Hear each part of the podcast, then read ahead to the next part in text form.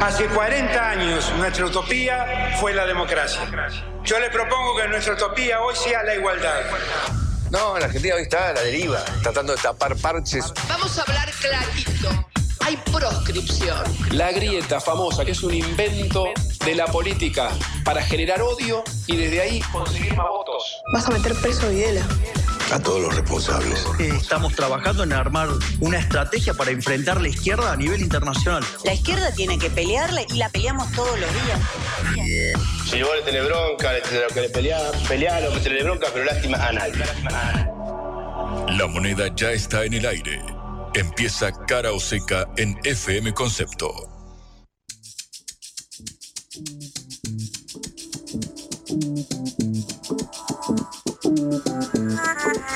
Amigos, amigas, muy pero muy buenos días.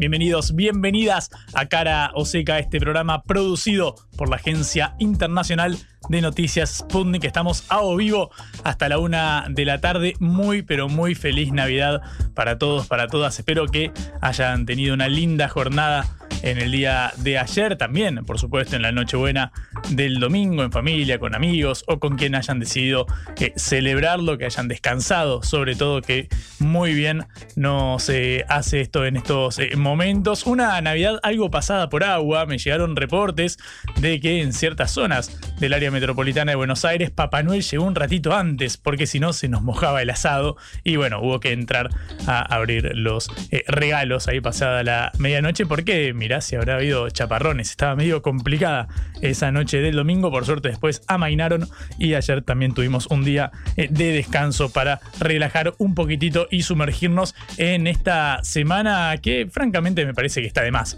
en el calendario, entre año nuevo, entre Navidad y año nuevo no hay mucho más en materia, o no debería haberlo, pero claro, estamos en Argentina, estamos ante un nuevo gobierno que recién asume y mirá si habrá arrancado con Tuti, así que tenemos que disponernos a cubrir esta agenda. Estamos como siempre junto a Johnny Valderrey y Celeste Vázquez en la operación, junto a Augusto Macías en la producción, siempre bajo el liderazgo de Patricia Lee. Mi nombre es Juan Leman y vamos a hacernos compañía mientras recorremos uno a uno todos los temas que atraviesan a esta cargada agenda informativa. En primer lugar, uno de los títulos eh, más resonantes a tener en cuenta para estos eh, días es que, claro, arranca el periodo de sesiones extraordinarias en el Congreso. Recordamos que es el llamado, eh, la convocatoria, mejor dicho, del Poder Ejecutivo de Javier Milei. Tendrá lugar hasta el 31 de enero, porque, claro, son 11 los proyectos de ley eh, a tratar dentro del temario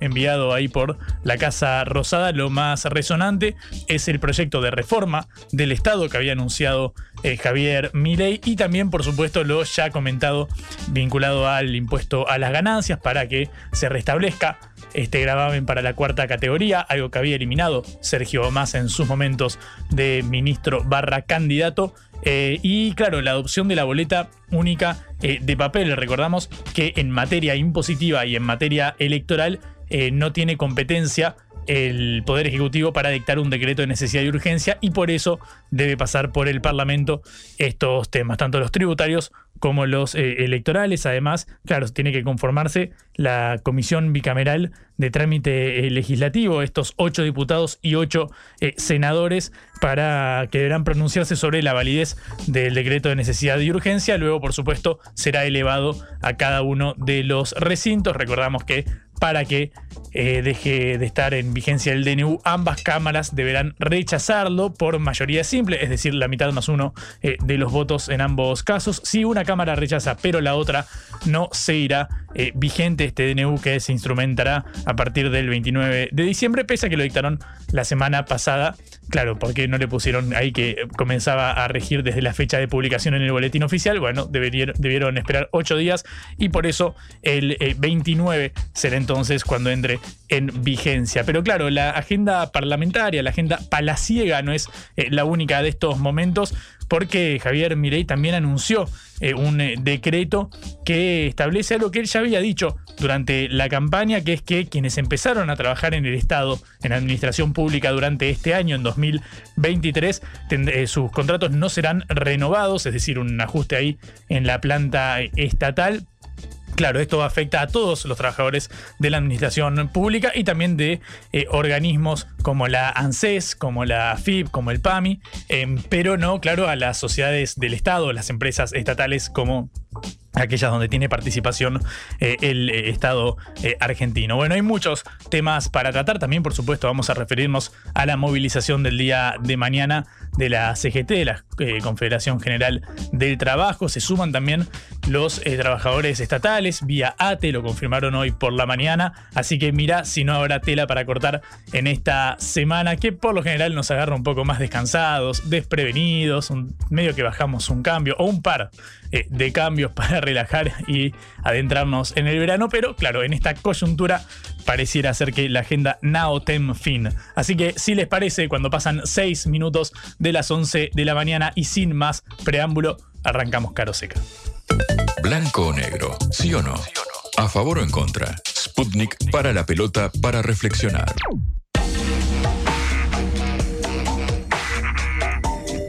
tenemos muchos temas para charlar con Martín Maquieira, que es diputado nacional de Juntos por el Cambio y que tiene la gentileza de atendernos. Martín, buen día, felicidades.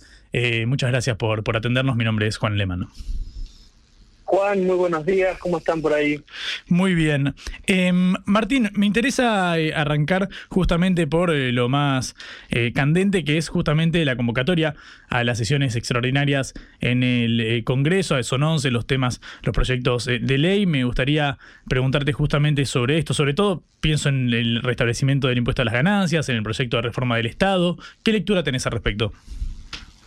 Bueno, el presidente electo lo, lo, había planteado no solo en su, en su plataforma, sino también en su discurso, que venían reformas al Estado, reformas a la administración pública, medidas que, también, por supuesto, son, son o lo que buscan es ese equilibrio fiscal y, y poder sanear las cuentas del Estado, que están en una situación calamitosa eh, y es así que ha mandado varios proyectos para que podamos trabajar en el Congreso en enero, o en enero en principio, después se verá si se extiende el plazo a febrero, eh, de los cuales aún todavía no tenemos demasiado detalle, más allá de, los títulos y demás, porque no han entrado formalmente al Congreso, pero de los cuales, por supuesto, veremos cada uno de ellos y, y acompañaremos a aquellos que estemos de acuerdo, le plantearemos modificaciones a, algunos que no estemos de acuerdo y, las objeciones que puedan ser,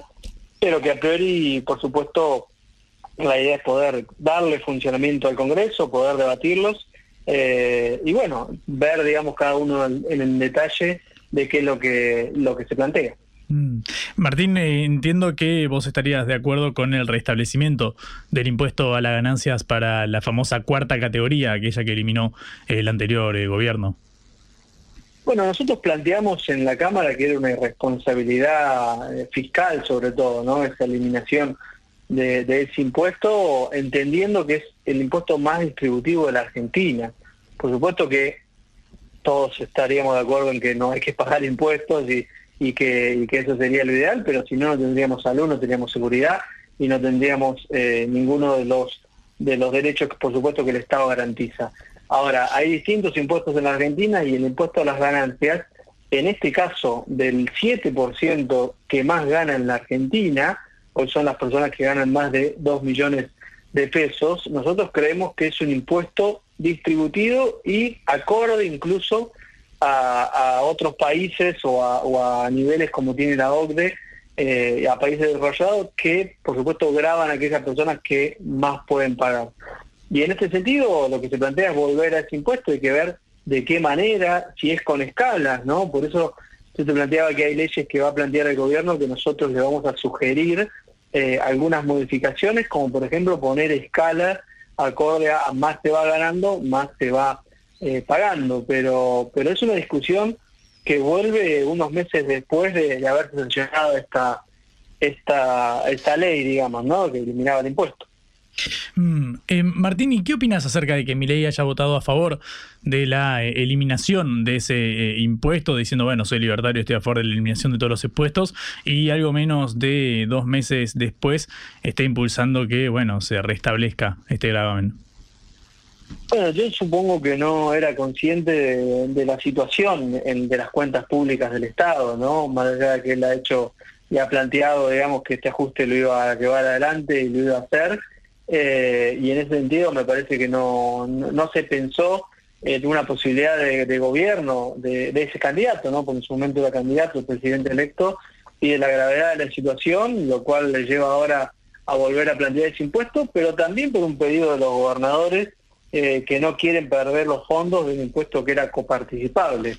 Eh, en ese sentido, nuestra postura quizás no fue la, la más acorde de una campaña electoral, pero era la más coherente y la más seria de no apoyar en ese momento ese impuesto. Mm. Estamos hablando con Martín Maqueira, diputado nacional de Juntos por el Cambio, con un asterisco ahí porque, claro, Juntos por el Cambio como tal ya no existe como interbloque, ni en la Cámara Baja ni en la Cámara eh, Alta, y vos, eh, Martín, corregime, sos del PRO, ¿correcto? Exactamente, eh, Juntos por el Cambio, bueno, tampoco en, los cuatro años anteriores funcionaba formalmente por un interbloque, pero sí había una interacción para cada una de las leyes y los debates. Mm. Eh, y veremos, por supuesto, este año si, esa dinámica sigue así. Yo soy de los que creen que tenemos que redefinir, por supuesto, el rol de, Juntos por el Cambio, ese frente electoral, pero manteniéndolo e incluso ampliándolo eh, veremos, por supuesto, cada uno de los partidos cuál es la decisión que va tomando al respecto. Mm. Martín, te, decía porque, bueno, el PRO es propuesta republicana, por más que lo conocemos como, como la marca eh, PRO, y desde ese punto de vista, eh, te pregunto qué opinas sobre el DNU enviado por, por ley con estas más de 350 reformas o derogaciones de leyes vigentes. Bueno, por supuesto la, la, discusión que se ha dado es entre las formas y el fondo, ¿no? En el fondo yo te diría que estoy de acuerdo en una gran parte de estas medidas, porque nosotros las habíamos planteado quizás con, matices, ¿no? Pero como volver a la ley anterior de alquileres, en este caso este DNU la, la derogó y plantea algunas cosas que nosotros consideramos que había que plantear, eh, como la reducción de los plazos, pero en este caso se eliminan, se da libertad para los plazos de un contrato. Nosotros pensamos que dos años, como la ley anterior, era lo acorde. Eh, y después otras, otras, por supuesto, modificaciones de la gran cantidad de leyes que modifican que en su mayoría, te diría, porque no en todo uno, uno puede estar de acuerdo, hay planteos que quizás no eran urgentes o necesarios.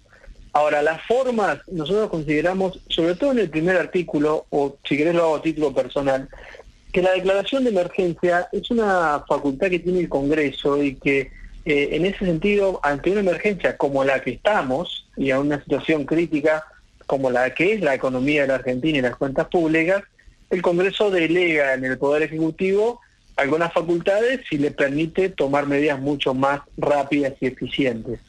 Nosotros estamos de acuerdo que estamos en una situación de emergencia. Ahora, nos parece y me parece, para hacerlo a título personal, que eso es algo que tendría que haber eh, el Congreso dictado. Con lo cual, la propuesta que se le hizo al presidente y que, y que sostenemos es que este DNU tenga que pasar por el Congreso discutirlo o, artículo por artículo, ley por ley, digamos, en, otro esquema, o que se discuta, por supuesto, en la comisión de DNU y se, y se apruebe para darle mayor respaldo. Porque si no caemos en la posibilidad de que todo sea, y seguramente lo vaya a hacer, materia discutible legalmente, no solo la reforma en sí, sino cómo se hizo esta reforma. Para poder blindar y darle mayor respaldo a este DNU, yo creo que tiene que pasar por el Congreso y poder eh, darle el respaldo que un cambio tan grande en la legislación argentina se merece. Mm. Eh, imagino, Martín, bueno, yo recuerdo, de hecho, cuando en épocas de gobierno tanto de Unión por la Patria o de incluso de Cristina Fernández de Kirchner, desde el PRO, lo encarno en la, en la figura de la, presidenta, que ahora bien convocó a elecciones en el partido, Patricia Burrich, decía, bueno, este es un ataque hacia las instituciones, avasalla el republicanismo eh, y demás, eh, como que hackea al menos las libertades y, la, la, república como tal. ¿Considerás que este DNU de Milei hace lo mismo? Bueno, considero que, a ver, no sé si no sé si con esas palabras, pero sí considero que la mejor forma de darle respaldo a este DNU es que se hubiera debatido en el Congreso, porque hay voluntad para eso. Eh, por supuesto que no son las reformas más importantes que esta administración va a llevar adelante, porque lo ha planteado, eso vendría en la ley ómnibus que estaría próxima a ingresar al Congreso, pero no es un buen antecedente de este gobierno y de ningún gobierno por supuesto, gobernar mediante DNU. La situación es crítica, por supuesto. Ah, ¿Es una emergencia y la urgencia lo medita? Seguramente. Ahora, hay muchas de esas cuestiones que quizás no eran urgentes y que se podían haber debatido en el Congreso. Por eso creemos, pese a que son las primeras medidas del gobierno, yo creo que hay que acompañarlas y, aprobarlas, eh, tampoco me parece bien bloquear e impedir que un gobierno funcione eh, y querer eh, voltear un DNU donde no se ha volteado nunca, por lo menos en los últimos 20 años, ningún DNU de ningún gobierno. Y con estas eh, salvedades, bueno, ya conocemos el, texto del, DNU, lo hemos comentado en diversas eh, oportunidades. ¿Ya tenés definido si vas a votar a favor o en contra? Yo creo que si, si se somete a votación eh, y, es sí, por sí o por no, ¿no? Como decía más, yo voy a acompañar el, el, proyecto, pero primero intentando y sugiriéndole al gobierno este planteo de votar ley por ley, que creemos que es la mejor manera de darle un mayor respaldo pero a grandes rasgos me parece que quita este DNU un montón de trabas en la legislación argentina a la producción, al empleo, a la posibilidad de crecer, y me parecen medidas eh, de fondo que tienen muy, que son muy acertadas. Pero insisto, consideramos que quizás la forma se podría y se puede todavía eh, rever para darle un mayor respaldo, no para bloquearlo. Mm. Es decir, que en caso de ingresar de esta, de esta manera y no prosperar, al menos la, iniciativa que planteas de que sea en, un proyecto de ley en vez de un decreto, entiendo, sería, ¿sería adecuado decir que el fin justificaría los medios en ese caso para votarlo? Bueno, la emergencia hace, digamos, que el presidente haya tomado esta medida, eh, con lo cual, si tuviera y si esto se somete a votación en el Congreso, lo acompañaría. Mm. Em, Martín, quiero pasar al capítulo, a volver un segundo al de Juntos por el Cambio, ese de Martín Maquera, diputado nacional de, la coalición.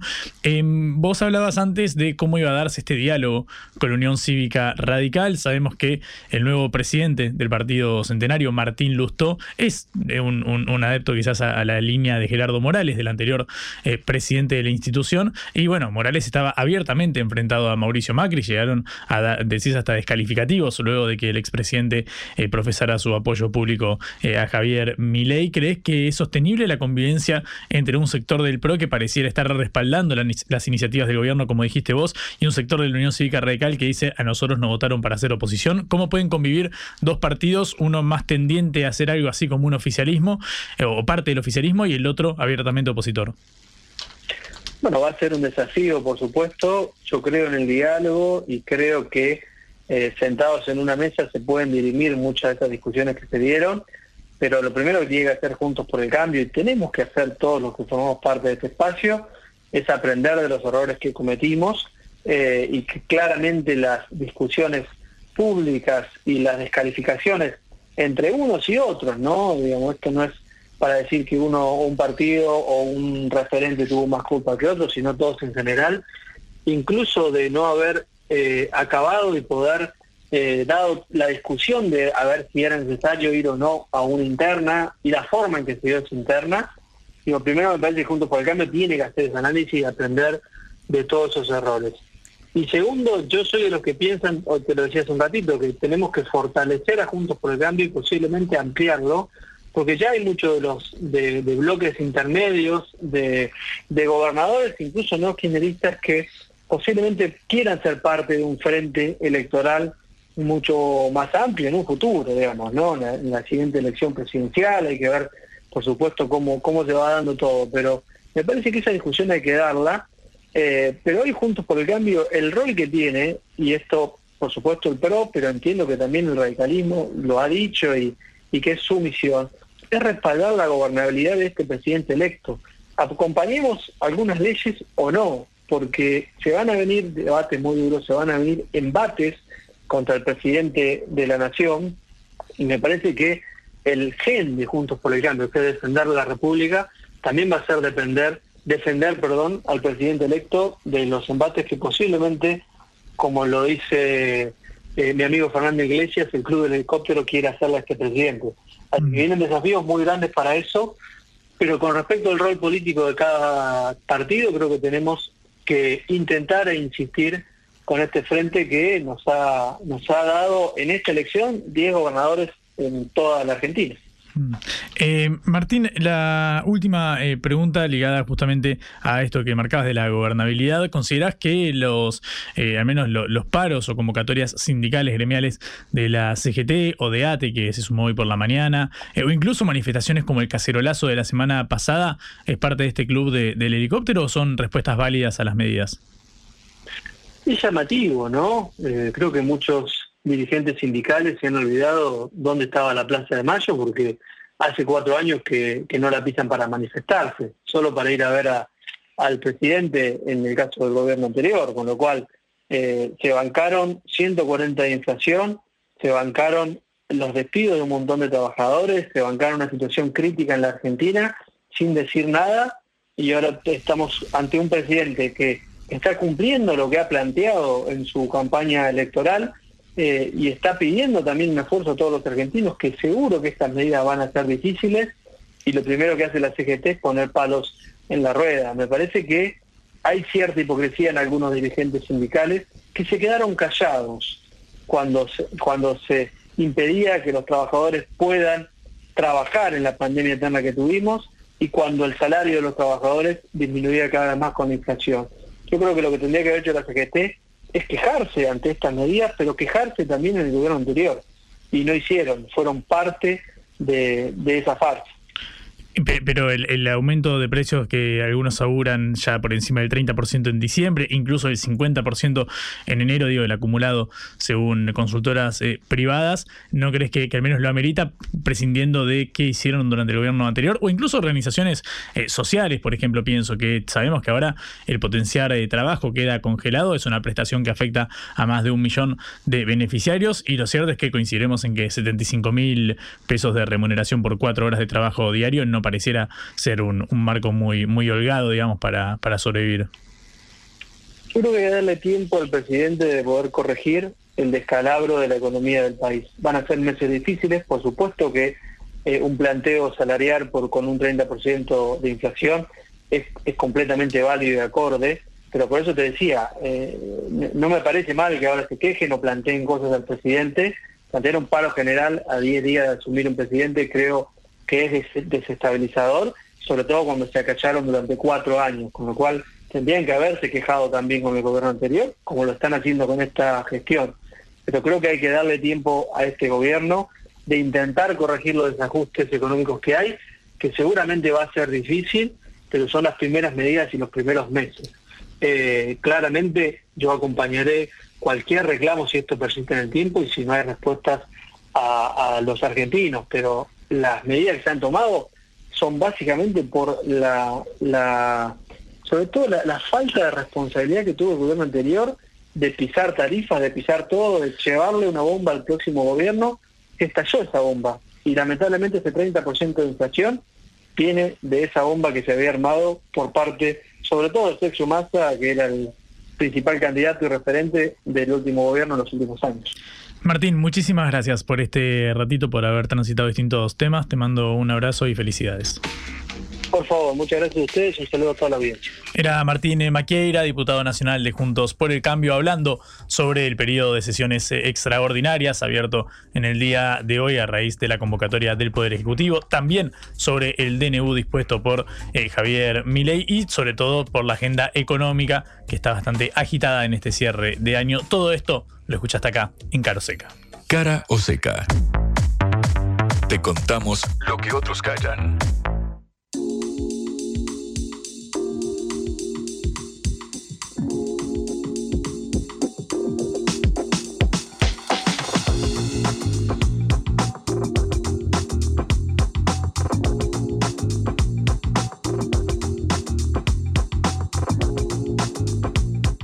24 minutos pasan de las 11 de la mañana. Estamos en vivo en Cara o Seca en este programa producido por la Agencia Internacional de Noticias Sputnik. Vamos a escuchar la voz del portavoz eh, presidencial, justamente Manuel eh, Adorni, desde Casa Rosada. Habló el vocero presidencial hace instantes y esto decía en este proceso en el que estamos de terminar, de cortar con la decadencia argentina. Por supuesto que eh, hasta aquí hemos conocido el paquete de medidas urgentes anunciado en su momento por el ministro Luis Caputo, el DNU, que ustedes conocieron la semana pasada, y el otro eje de este cambio profundo para la Argentina es la, eh, la ley de reforma del Estado que, repito, es parte de lo que los argentinos han votado, de este cambio profundo que todos necesitamos y esta ley que, eh, que va a iniciar su proceso legislativo en, lo inmediato próximamente tiene como objeto eh, liberar a los argentinos de el peso del Estado que tanto daño que tanto daño nos ha hecho, nos ha hecho a todos.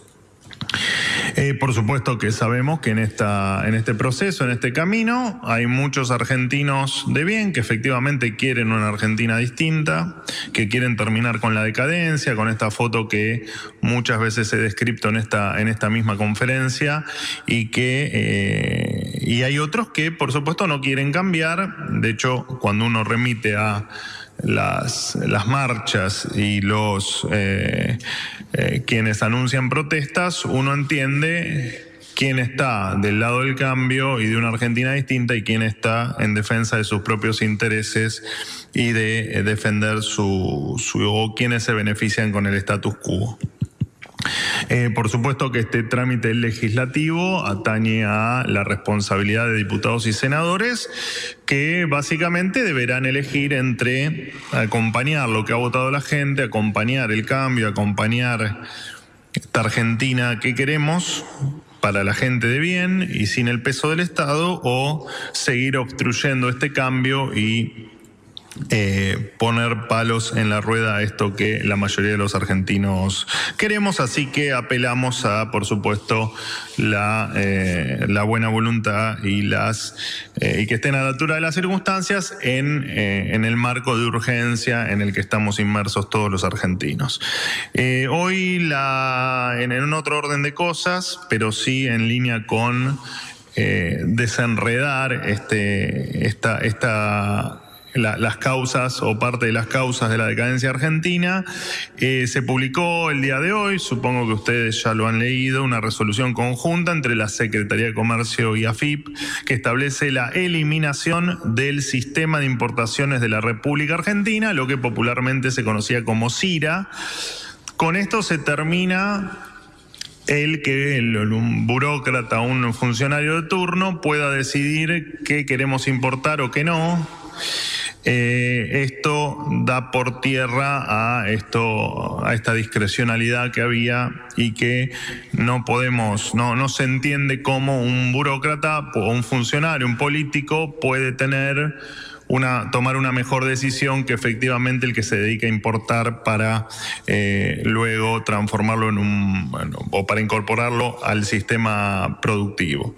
Así que creemos, siempre creemos que la decisión del privado, del que está efectivamente haciendo el trabajo, tiene mucho más valor que la de aquel que está detrás de un, de un escritorio. Así que nosotros siempre vamos a confiar más en el que trabaja que en el burócrata de turno. Este sistema se reemplaza por un sistema que denominamos Sistema Estadístico de Importaciones o SEDI. Manuel Adorni hablaba recién en eh, la conferencia del portavoz de cada día desde Casa Rosada hace instantes nada más. Claro, al final se refería justamente a la eliminación de eh, las CIRA, el sistema vigente para eh, básicamente auditar las importaciones y su reemplazo por el sistema estadístico de importaciones, básicamente destinado a que los importadores justamente anticipen la información relativa justamente a donde destinan estas importaciones para su consumo. Pero claro, Adorni también se refirió al conjunto de medidas al inicio de las sesiones extraordinarias, que sin lugar a dudas es una de las noticias principales eh, del día. Lo comentábamos recién con Martín Maquieira, el legislador de Juntos eh, por el Cambio, sobre la marcha de la CGT del día de mañana contra el decreto eh, de eh, Miley. Obviamente la CGT, la Confederación General eh, del Trabajo, está esperando una respuesta desde el peronismo. Sabemos que son muchos los vasos comunicantes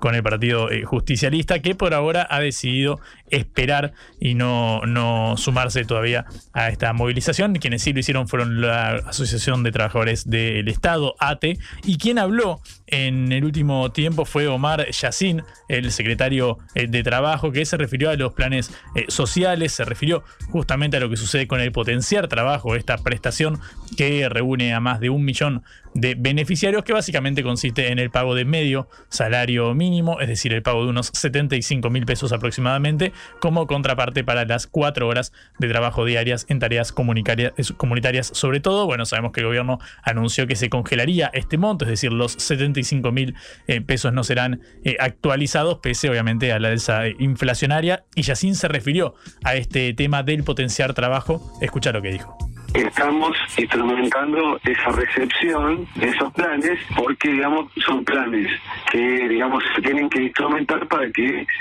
cumplan su fin de que esas personas terminen trabajando. Ahora son un número importante, con lo cual, digamos, estamos preparando el procesamiento de datos como para que esas personas, digamos, pasen, no solamente sea un pase, digamos, de magia, de, asistencia social, que estas personas, las que puedan, se adapten a, la actitud laboral y las que ya tengan actitud laboral puedan este, ingresar al mundo del trabajo. esa es lo que la función que, que nosotros vamos a hacer.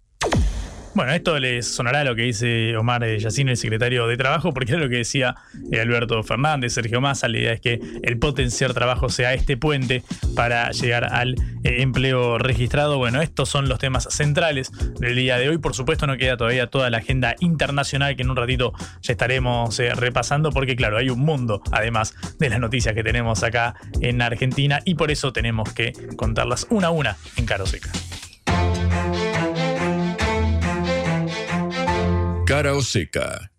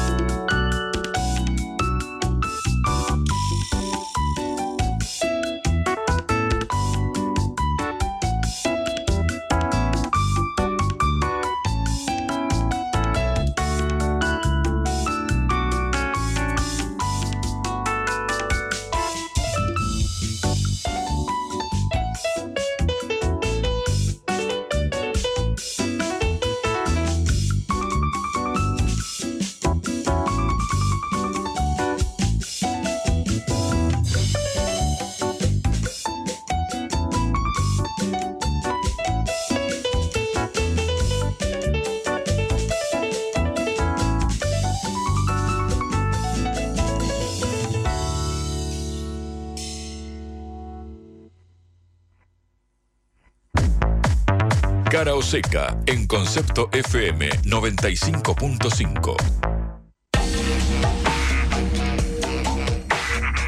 Volvemos con los pies sobre la tierra, ahora que pasan 36 minutos de las 11 de la mañana. Seguimos a o vivo en cara o seca recorriendo el día informativo, la jornada, sobre todo cargada de hechos. Por supuesto, la apertura de sesiones extraordinarias es uno de ellos, pero también lo es la convocatoria de mañana de la CGT, la Confederación General del Trabajo, eh, justamente en esta movilización que podría eh, llegar a ser el preludio de un paro general según lo están eh, solicitando, reclamando dirigentes eh, sindicales y sociales. Bueno, a raíz de esto habló o está hablando en este momento Patricia Burrich, la ministra de Seguridad desde justamente el Palacio del Ministerio. Escuchemos lo que está diciendo en este momento.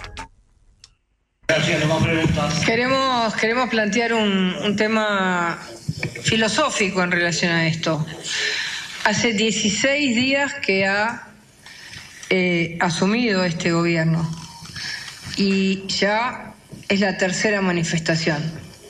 Nos parece importante que en la Argentina se comience a tomar conciencia respecto a la necesidad de cambios profundos que modifiquen la situación de pobreza, de baja productividad, de problemas enormes que tenemos en, el trabajo, en la producción, en el desarrollo y en la falta de crecimiento de la Argentina. Nos parece que mm, más allá de lo que nos corresponde a nosotros, que es la operatividad del día de mañana, nos parece y queremos llamar a la reflexión. A quienes eh, tienen planes sociales, que recuerden que si se quedan haciendo sus tareas habituales van a mantener el plan. Si no se quedan haciendo las tareas habituales e incumplen la ley, no estando en una plaza, sino cortando una calle, eh, como se dijo muchas veces, el que corta no cobra. Eh, en tercer lugar, eh, pedirle a todos los ciudadanos argentinos y especialmente a los trabajadores que entiendan que este gobierno está desarmando un modelo que es un modelo total y absolutamente corporativo, que solo beneficia a unos pocos y ha dejado a millones y millones de trabajadores fuera del el trabajo formal. Hay más trabajadores informales que formales. Entonces, pedirles colaboración, eh, pedirles que en vez de oponerse, ayuden a que el país salga adelante. Gracias. Esto decía recién Patricia Burrich, justamente a raíz de la convocatoria de mañana de la CGT, justamente frente a los eh, tribunales, en virtud del DNU, el decreto de necesidad y urgencia dictado por el presidente Javier Milei, y también, por supuesto, esto se inscribe en el marco de las medidas económicas anunciadas por Luis Caputo hace un par de semanas nada más. Bueno, Obviamente segura hay cortes de, calle básicamente por esta movilización. No sabemos todavía el grado de masividad que tendrá, lo veremos en el día de mañana. Lo cierto es que se pondrá a prueba nuevamente el eh, protocolo de orden público que conocimos en su estreno la semana pasada, el día eh, miércoles, el 20 eh, de diciembre, cuando se cumplían 22 años de el, día de, la renuncia de Fernando de la Rúa allá por el 2001. Obviamente en ese momento se aplicó el protocolo de orden público, yo estuve en ese momento cubriéndolo y lo cierto es que la policía, que básicamente igualaba en cantidad a los eh, manifestantes, terminó cortando calles, pero los manifestantes no. Es decir, se hacían cortes de calle preventivos, pero en manos de la policía, no de los manifestantes. Pero claro, de la noche cuando fueron los cacerolazos después del anuncio en cadena nacional del presidente sobre el DNU, ahí no se vio ningún protocolo eh, de, seguridad ni de orden público y los manifestantes se quedaron frente al Congreso hasta altas horas de la madrugada. Bueno, mañana, ahora que está anunciado esta, esta convocatoria de la CGT, de la central eh, gremial, veremos cómo se disponen los efectivos de seguridad y las fuerzas para ver si se ejecuta nuevamente este protocolo de orden público pero tenemos que saltar de la agenda de seguridad a otra que también viene bastante álgida, que es justamente la del eh, consumo. Claro, venimos de la Navidad, hubo una caída de algo más del 2% según CAME, eh, básicamente en torno a este estudio de la Cámara Argentina y la Mediana Empresa, dijo que el 44% de los comercios vendieron menos de lo esperado, el gasto promedio por compra se situó algo por debajo de los 26 mil eh, pesos y la Cámara Argentina de la Industria del Juguete eh, detalló que hubo un retroceso del 6% en las ventas. Pero claro, esto es en materia de una excepcionalidad como es la Navidad. Nos interesa ver también el panorama completo, el big picture, le dicen en Estados Unidos. Y para eso queremos charlar con Miguel Calvete, que es presidente del Instituto de Estudio de Consumo eh, Masivo, justamente para charlar sobre todos estos temas. Eh, Miguel, buen día, ¿cómo estás? Felicidades. Juan Leman te saluda acá en Caroseca.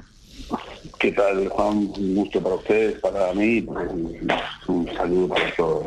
Eh, Miguel, ¿cómo estás viendo el capítulo del, consumo? Ustedes ahí en, en eh, Indecom, ¿cómo, ¿qué registros tienen acerca de la evolución en las ventas?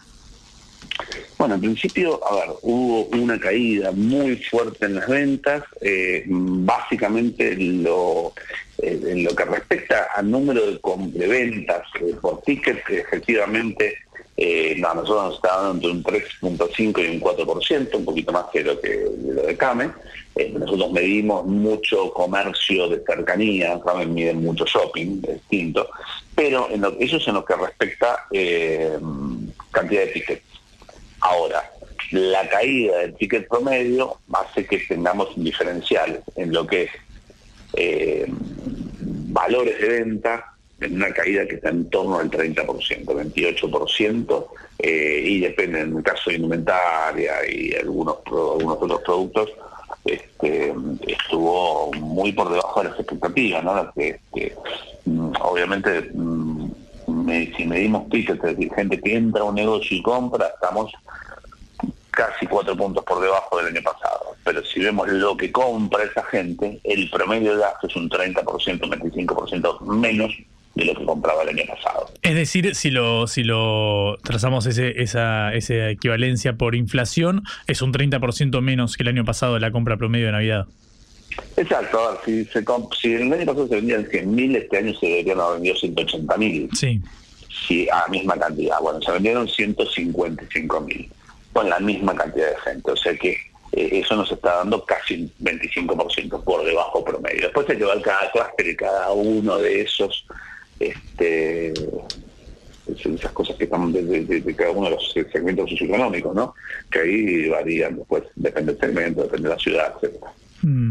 Em, Miguel, eh, prescindiendo de lo que sucede ahí por la por la Navidad, eh, a nivel general, y me imagino que ustedes eh, te están esperando todavía que refloten las, las ventas, más allá de que hayan pasado al menos este primer tramo de, de las fiestas, ¿cómo viene el resto del, del panorama? Pienso en las remarcaciones, pienso en los proveedores también, ¿cómo viene ese capítulo?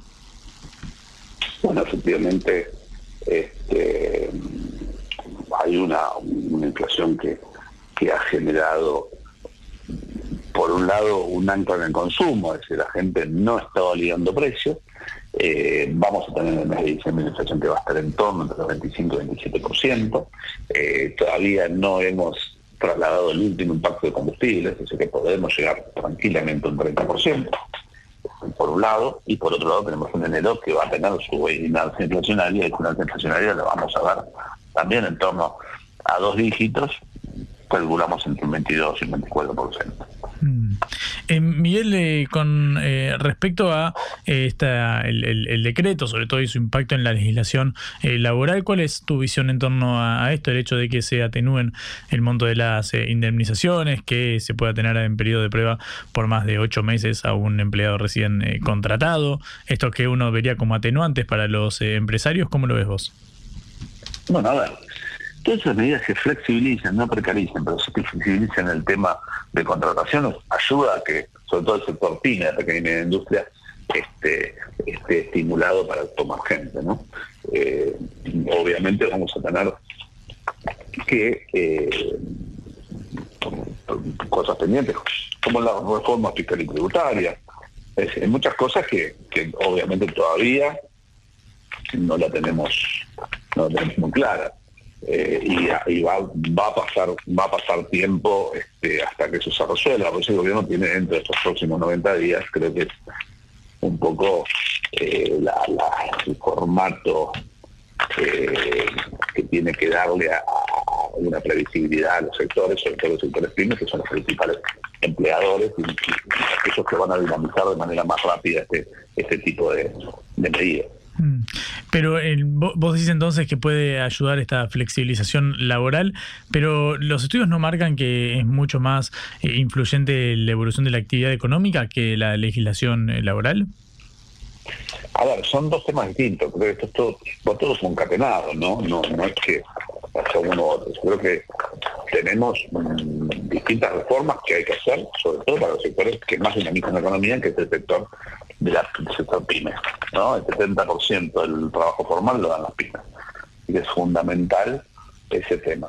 Y después tenemos que ver también determinadas circunstancias mm, que obviamente se van, se van a ir dando con el correr de los días y a ver cuál va a ser el resultado de este DNU, ¿no? Si se aprueba, si no se aprueba, se aprueba parcialmente, bueno, distintas, distintas cosas que, mm, sobre todo el próximo paquete que, que va a dar esta semana también. Es decir, hay muchos factores los cuales hoy sería hacer futurología. Mm. Estamos hablando con Miguel Calvete, presidente del Instituto de Estudio de Consumo Masivo, INDECOM. Eh, Miguel, tu perspectiva para los próximos meses, las consultoras auguran que el índice de, inflación, bueno, estará situado por encima del 30%, otro tanto para enero e incluso febrero, dicen algunas estimaciones eh, privadas. ¿Cuál es tu previsión en torno eh, al consumo y la evolución, sobre todo en los comercios minoristas o en las pymes? a ver, estamos viendo entre un 80 entre un 80 y 90% de inflación en un trimestre. Muy fuerte, es una un sinceramiento de precios más que violento, diría, para llamarlo de alguna forma. Pero bueno, a ver, es, este, es lo que el presidente electo, hoy actual presidente en ejercicio, es lo que nos viene diciendo en la campaña, ¿no? Creo que no hay que, no, no, no podemos eh, decir que no nos avisaron. Creo que fue el único presidente en la historia de nuestro país que, que avisó lo que iba a hacer y lo cumplió, y lo viene cumpliendo a rajatabla. Este, ahora bueno, ahora queda por esperar, sin duda, a ver cómo se va a validar o no todo esto y si la gente lo acompaña o no, o hasta cuándo, ¿no? Creo que tiene un crédito hoy un 65% de imagen positiva, es un crédito importante, pero bueno, la dinámica eh, hace que ese tipo de, crédito, entre comillas, este, tenga una fecha de vencimiento. Claro, eso, eso pensando en el panorama eh, político, pero digo, yendo estrictamente al margen de, maniobra que tienen ahí los, los, los eh, empresarios o, las pequeñas y medianas empresas, pienso sobre todo, ¿crees que tienen esa cintura para, para aguantar una, una merma en el, en el consumo en los próximos meses? Ese capítulo te pregunto. La verdad que es, es, una situación muy compleja. Vamos a ver a ver hasta dónde validan y no los precios los consumidores este, y, y ver cuáles son los niveles de caída, ¿no? porque eso también puede generar una recesión muy fuerte y obviamente cualquier medida pro empleo se, cae porque al no, dar, necesitar trabajadores, obviamente este, eh, va a haber mayor desocupación, no nos olvidemos que también hay una, caída en la acción en la obra pública, bueno, una serie de cosas que, lo tenemos hoy eh, a la vuelta de la esquina, como suele decir. Mm. Miguel, muchísimas gracias por este ratito, te mando un abrazo y te deseo felicidades. Gracias a ustedes, al equipo y muchas felicidades. Era Miguel Calvete, presidente del Instituto, eh, del Instituto perdón, de Estudio de Consumo Masivo del INDECOM, acá en Caroseca. Reflexión y análisis de las noticias que conmueven a la Argentina y al mundo.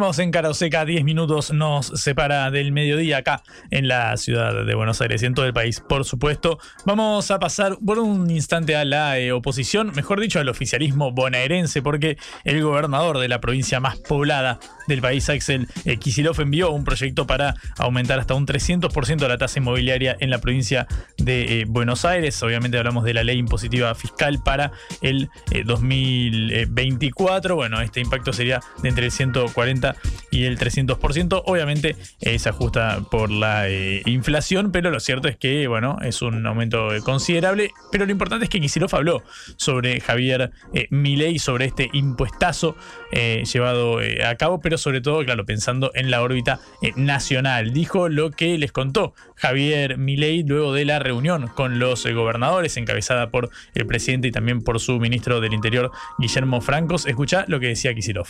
Tuvimos una reunión con el presidente, todos los gobernadores, 23 gobernadores, y, y bueno, y dio alguna definición Milei que hasta ahora no había dado por lo menos yo no lo había escuchado, lo que dijo concretamente es que las medidas que tomó, muchas de ellas las odiaba y no le gustaban. ¿Individualizó cuáles eran?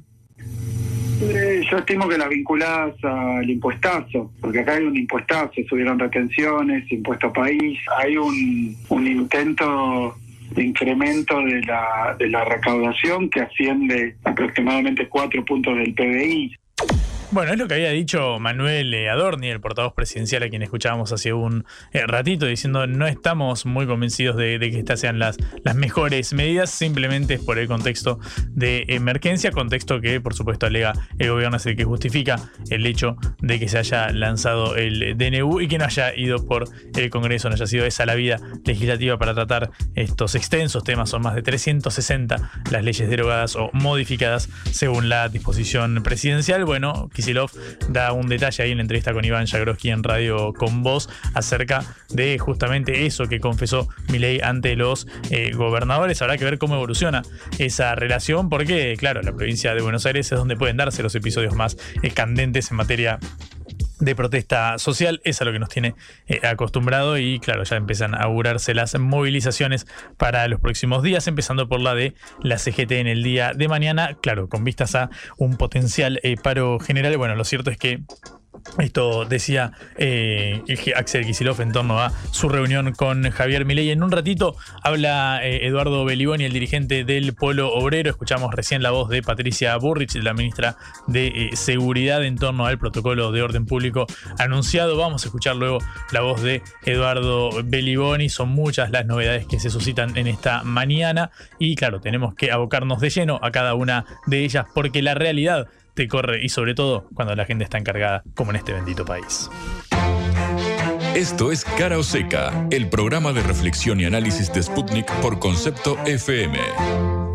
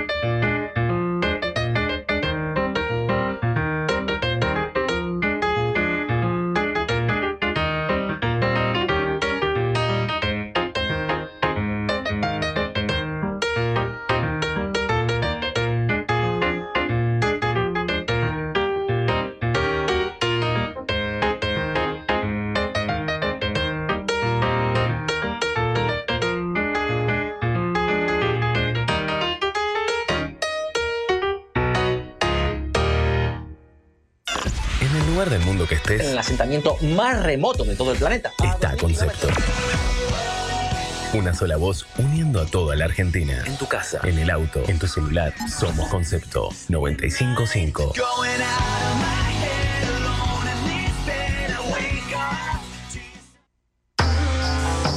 La vuelta al mundo en la vuelta a casa.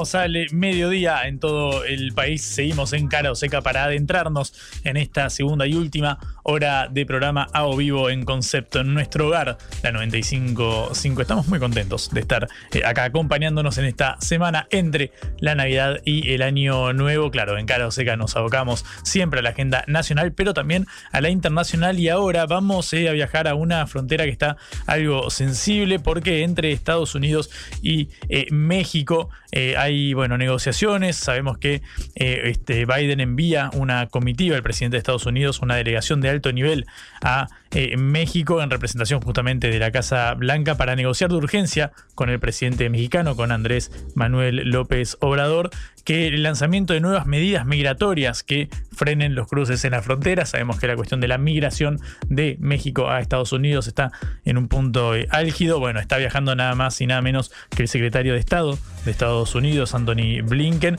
pero también el secretario de Seguridad Nacional, Alejandro Mayorkas, y eh, también, bueno, un cúmulo de funcionarios de alto rango enviados por el presidente eh, estadounidense que el jueves eh, pasado se comunicó con su par mexicano, básicamente para expresarle la preocupación por la magnitud de la que ya califica como una crisis migratoria, que, bueno, dice Biden que es lo que justificó el cierre de pasos fronterizos en Estados eh, Unidos. Bueno, es un tema muy sensible y sobre esto queremos eh, hablar con eh, Ignacio García, que es periodista, está en México y tiene la gentileza de atendernos. Ignacio, buen día, ¿cómo estás? Juan Leman te saluda, feliz Navidad.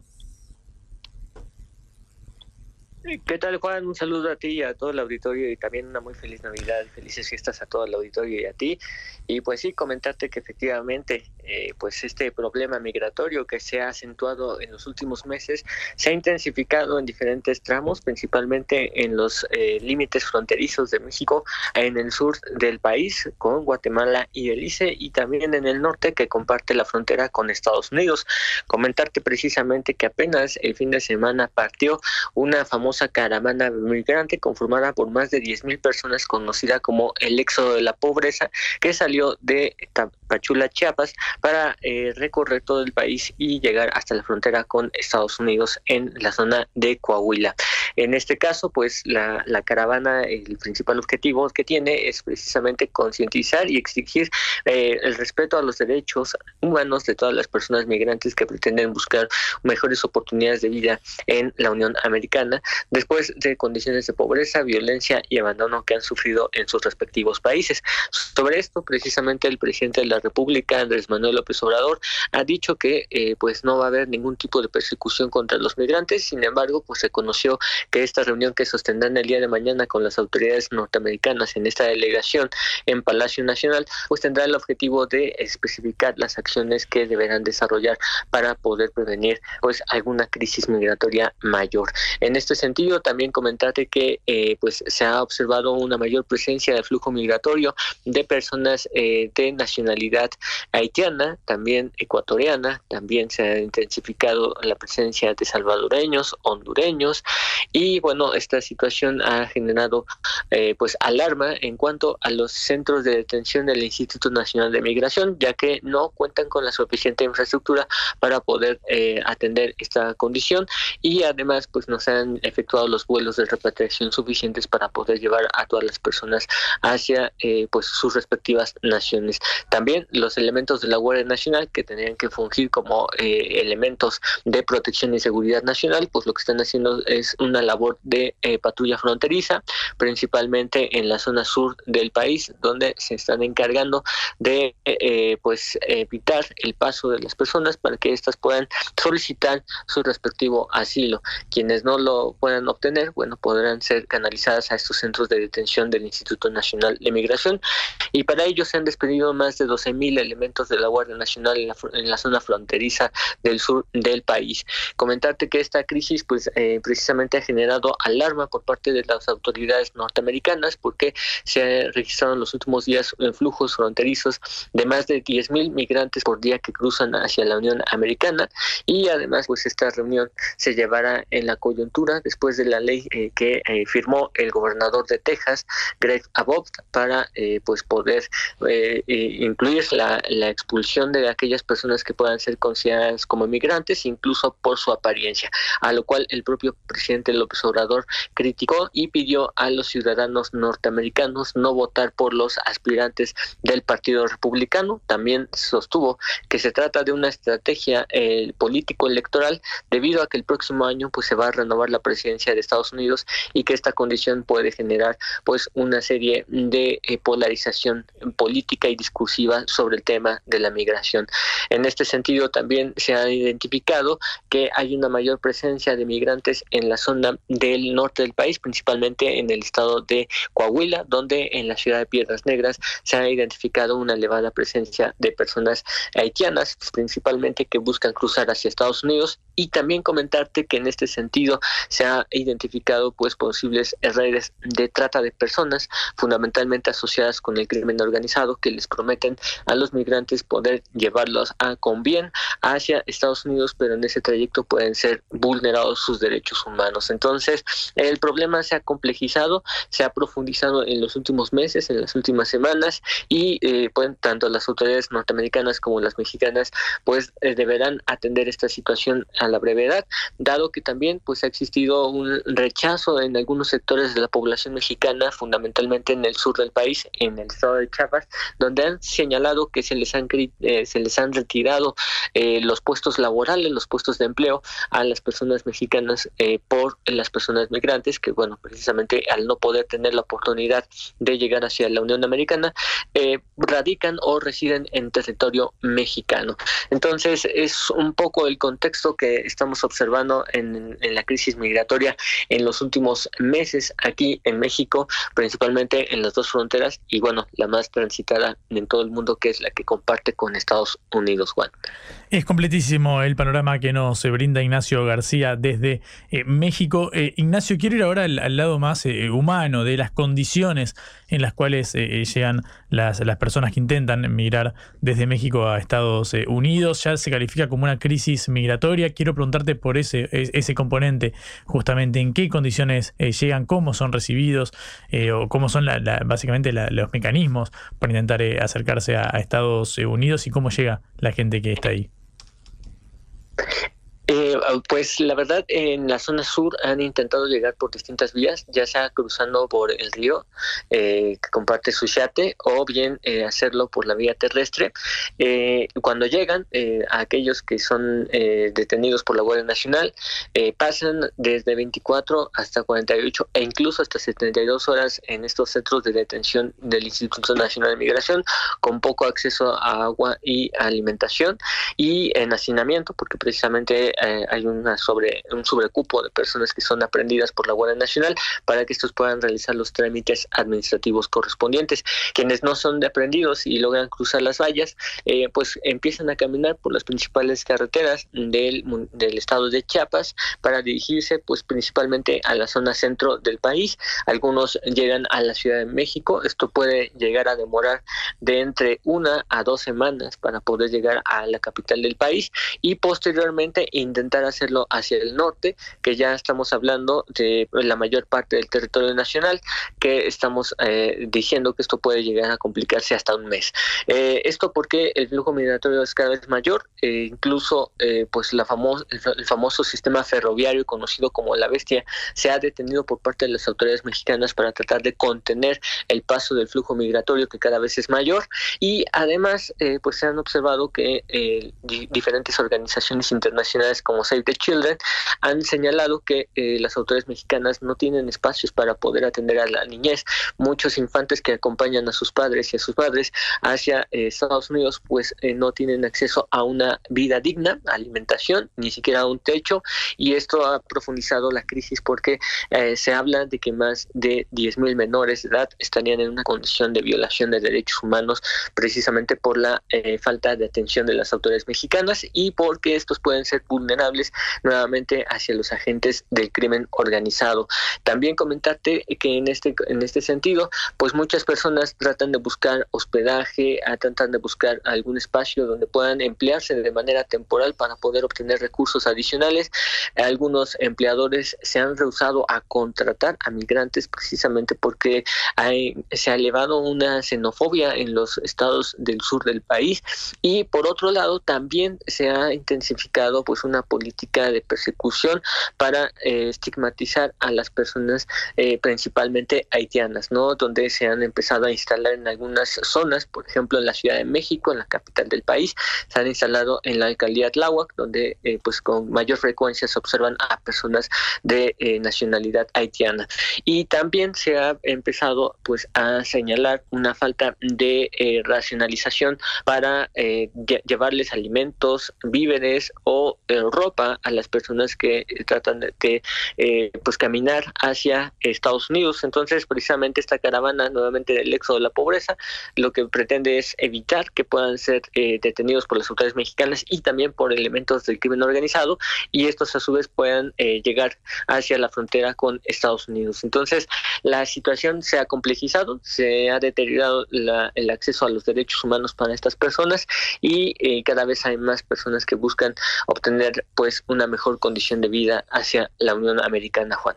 Em, Ignacio, quiero cambiar de capítulo y pasar al de la eh, seguridad. Bueno, nos enteramos de esta masacre en, Guanajuato, en la posada de Salvatierra, vos me, corregirás. Quiero preguntarte cómo está la, coyuntura de materia de, inseguridad, de violencia armada ahí en, México en términos generales. La noticia que llega desde acá, en algunos casos, la verdad es que son, son erizan la piel, sinceramente, tan solo leerlas. ¿Cómo está ese capítulo? Eh, pues desafortunadamente es una eh, situación muy complicada y muy difícil la que se está viviendo en México. Eh, precisamente el estado de Guanajuato es el primer estado a nivel nacional con el mayor número de homicidios dolosos en el país desde 2018, de acuerdo con datos del secretario ejecutivo del Sistema Nacional de Seguridad Pública. Son datos que produce el propio gobierno federal. Y bueno, es que hay una serie de grupos delictivos que operan pues para controlar no solamente el tráfico de drogas, sino también de diferentes otras actividades ilícitas como el secuestro, el cobro de piso, o sea, la extorsión a los comerciantes y también pues ahorita el huachicoleo que es conocido como la extracción y robo de hidrocarburo en tomas clandestinas. En ese sentido, pues eh, comentarte que Guanajuato ha sido uno de los estados con mayor nivel de violencia y donde precisamente este comando asesinó a estas 12 personas y lesionó a 11 más, eh, pues durante una posada eh, que estaban pues participando un grupo de jóvenes para celebrar en la ex hacienda San José del, Carmen, allá en Salvatierra, un municipio precisamente controlado por el crimen organizado y que eh, pues al impedirles el paso, estos eh, presuntos eh, ejecutores pues habrían retirado y posteriormente habrían retornado, pero con más, más personas acompañándolas y con armas de fuego de alto calibre que les dispararon para intentar asesinar a todos los presentes. Hasta el momento solamente una persona ha sido detenida por los hechos ocurridos precisamente en Salvatierra, no ha sido vinculada a proceso, pero eh, las autoridades estatales del gobierno de Guanajuato pues tratan de intensificar los operativos para garantizar la seguridad en la zona. Sin embargo, pues también hay una disputa política porque Guanajuato es gobernado por el Partido Acción Nacional, que es un partido de oposición al gobierno federal encabezado por Andrés Manuel López Obrador, que pues precisamente formó el Movimiento Regeneración Nacional. Entonces, el gobierno de Guanajuato pues se ha reprochado que no les han enviado suficientes elementos de seguridad de la Guardia Nacional y del Ejército Mexicano para eh, defender la zona, a diferencia de aquellos estados que sí son gobernados por Morena. En este contexto también eh, comentarte que, bueno, desafortunadamente no solamente se vive este episodio de violencia en Guanajuato, sino también se ha observado en otras entidades como Guerrero, Tamaulipas, Veracruz, Michoacán, eh, Baja California, Chihuahua, donde también se han intensificado los episodios de violencia y apenas también la, la semana pasada se observó un episodio de violencia previo a las fiestas de Navidad de Nochebuena en el estado de Chiapas, donde eh, pues también se, se presentó un elevado nivel de agresión por parte de supuestos integrantes del crimen organizado. Y es que las autoridades federales han identificado pues la presencia fundamentalmente de los dos cárteles más grandes de las drogas que operan en el país, el cártel de Sinaloa y el cártel Jalisco Nueva Generación, que ambos pues buscan controlar la mayor parte del territorio nacional, pero estas a su vez operan con diferentes células delictivas. Estas células delictivas pues eh, eh, están regionalizadas y están compartiendo pues diferentes eh, actividades ilícitas por las cuales buscan competir entre ellas mismas para operar en una especie de franquicia con las grandes organizaciones delictivas que existen en México. Precisamente esto ha sido repudiado por diferentes organizaciones de derechos humanos que han cuestionado la falta de atención del gobierno federal en esa famosa política conocida como abrazos no balazos. Sin embargo, el presidente López Obrador la ha defendido y ha señalado que los niveles de violencia han disminuido en este sexenio con respecto a los anteriores encabezados por Enrique Peña Nieto y Felipe Calderón. No obstante, la percepción de inseguridad en estos estados pues ha crecido y la gente se encuentra con un amplio temor sobre las condiciones de vida y bueno, desafortunadamente en este 2023 el caso de los 12 jóvenes de Guanajuato no fue el único, porque también hay que recordar que eh, sucedió una desaparición de los cinco jóvenes en Lagos de Moreno, allá en Jalisco, cuyo eh, paradero también es desconocido hasta el momento, pero que se viralizó precisamente porque los integrantes del crimen organizado publicaron el video en el que obligaban a los jóvenes a pues asesinarse entre ellos mismos como una especie de iniciación en estos grupos criminales y que provocó la indignación social por parte de la población. Eh, también está el otro caso de otros cinco jóvenes que fueron eh, desaparecidos también en el propio estado de Guanajuato y hay más casos de personas que no están localizadas por parte del, del gobierno federal que la Comisión Nacional de Búsqueda de Personas pues ha tratado de modificar las cifras y que también ha generado un debate político en el país debido a que pues la oposición ha cuestionado que el cambio del titular de esta comisión ha sido para tratar de maquillar o simular las cifras reales de la desaparición al señalar que muchos de ellos pues no están desaparecidos sino que simplemente se fueron con sus respectivas parejas y abandonaron sus hogares y que no son víctimas de la violencia o el crimen organizado. Entonces eh, el problema del crimen organizado que precisamente inició en México tras el famoso inicio de la guerra contra las drogas que impulsó Felipe Calderón, pues se ha agudizado y cada vez son más los niveles de violencia que se observan que se viralizan porque ahora las estructuras criminales operan de manera mediática para dar a conocer pues las acciones que ellos emprenden.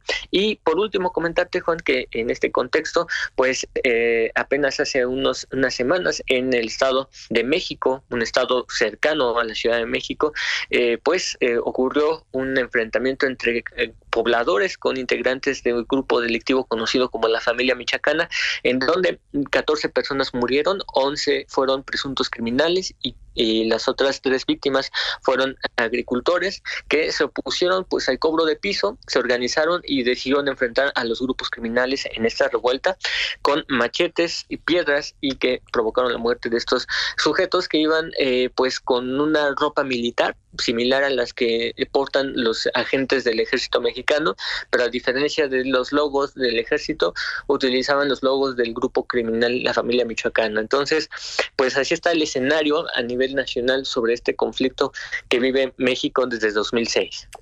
Eh, Ignacio, antes de despedirte, no quiero omitir el tema electoral. Dentro de algo más de un semestre, en México irá a elecciones. Todo pareciera indicar que la ex eh, jefa de gobierno de la Ciudad eh, de México, Claudia Sheinbaum, estaría posándose como la favorita por sobre Galvez. Quiero preguntarte por ese eh, panorama en virtud justamente de lo que me comentabas recién de la coyuntura en materia de eh, seguridad, en materia de migración, cómo afecta esto a la campaña eh, oficialista, pero sobre todo justamente por la figura de, de Sheinbaum. ¿Está todo encaminado para que ella sea la que suceda a López Obrador?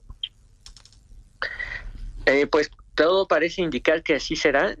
Claudia Sheinbaum pues ganó el proceso interno de Morena que se adelantó a lo que había establecido el calendario electoral mexicano y Claudia Sheinbaum pues superó a Marcelo Ebrard que era el entonces canciller mexicano y bueno superó al resto de los contrincantes que en realidad pues ellos se adhirieron a su proyecto político a lo que ellos llaman la denominada cuarta transformación y Claudia Sheinbaum pues busca impulsar la continuidad de este proyecto político que inició Andrés Manuel López Obrador en 2018 de hecho, pues ha sido eh, señalada por ser muy cercana al actual mandatario federal. El propio mandatario federal pues ha señalado que no es posible hacer alguna crítica a su persona porque está completamente a su favor y esto pues ha sido señalado por parte de la oposición que ha cuestionado que se está tratando de una elección de Estado, que el gobierno federal está destinando recursos públicos para favorecer la candidatura de Claudia Sheinbaum en la entrega de diferentes becas, eh, programas del bienestar, de desarrollo, pensiones, apoyos a la vejez y esto pues ha sido eh, cuestionado por la oposición. Por otro lado, pues comentarte que Claudia Sheinbaum ha, iniciado su eh, recorrido por el interior del país, ha tratado de impulsar una campaña más mediática en redes sociales y en prácticamente en todas las encuestas aparece como favorita, pero no solamente como favorita, sino con una amplia ventaja de entre 30 y en algunos casos hasta 40 puntos de distancia sobre su más cercana opositora, que es la senadora del Frente Amplio por México, Xochitl Gálvez.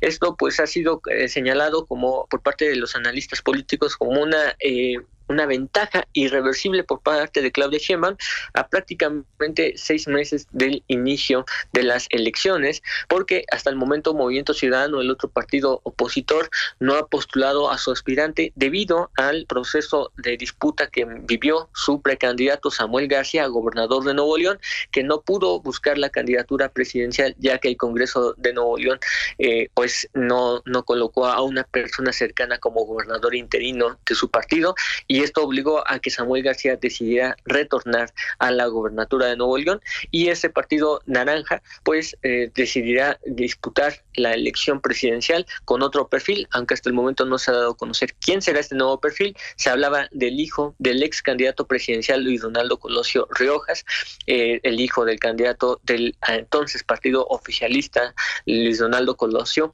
que fue asesinado en 1994 durante su, su campaña electoral y bueno, él eh, incluso se, se bajó de la contienda, señaló que no estaba listo para aspirar por la máxima magistratura del país, pero en este contexto, el próximo 22 de enero, Movimiento Ciudadano dará a conocer quién será su aspirante a la presidencia, en tanto Claudia Sheinbaum pues mantiene ampliamente con una ventaja sobre cualquier opositor, e incluso una ventaja superior a la que mantenía Andrés Manuel López Obrador hace prácticamente seis años, y por otro lado, Xochitl Gálvez pues ha sido eh, criticada por eh, no tener la capacidad de garantizar el apoyo social, eh, incluso ha sido cuestionada de que los partidos que la, la impulsaron, el PRI, el PAN y el PRD no están haciendo lo suficiente para apoyarla y que la han dejado sola en este proceso, además de que ha cometido una serie de errores que han impedido pues acercarse de manera eh, próxima a la ciudadanía y esto ha generado que Claudia Sheinbaum pues se encuentre en un escenario bastante cómodo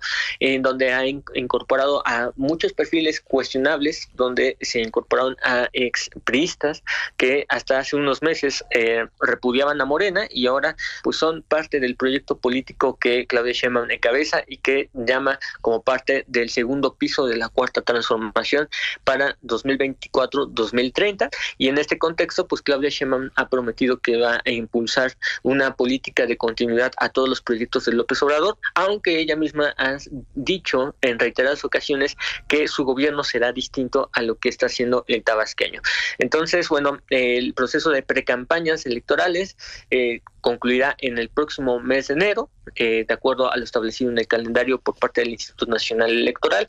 En este contexto también comentarte que eh, pues prácticamente no hay precandidatos, solamente candidatos únicos, el Claudia Sheinbaum por parte de Morena y lo que es la coalición Juntos Hacemos Historia y por parte de Xochitl Galvez por del Frente Amplio por México. Son las dos únicas aspirantes a la presidencia de la República que tenemos hasta el momento, pendiente a lo que pueda suceder con Movimiento Ciudadano en el mes de de enero, pero hasta el momento pues pareciera que Movimiento Ciudadano tampoco pudiera representar ningún tipo de eh, problema para Morena y obtener la victoria.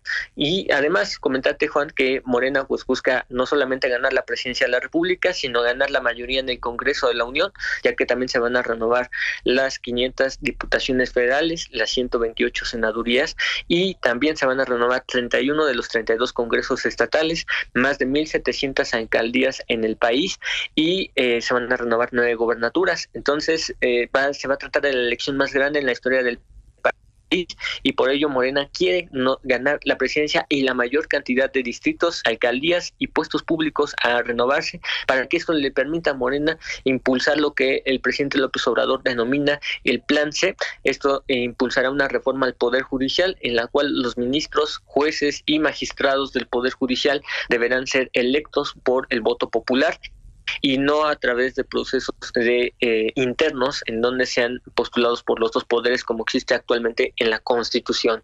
Entonces, ese es el, parte también del objetivo que tiene Morena y para ello pues busca que el empuje que tiene Claudia Sheinbaum pueda apoyar al resto de los aspirantes de Morena, que estos aspirantes se verán ser electos eh, sus, respectivos perfiles a más tardar en el mes de febrero para que puedan iniciar el periodo de proselitismo ya de manera oficial a partir del mes de marzo. Entonces, así está el contexto eh, político electoral que está viviendo México en este momento, Juan.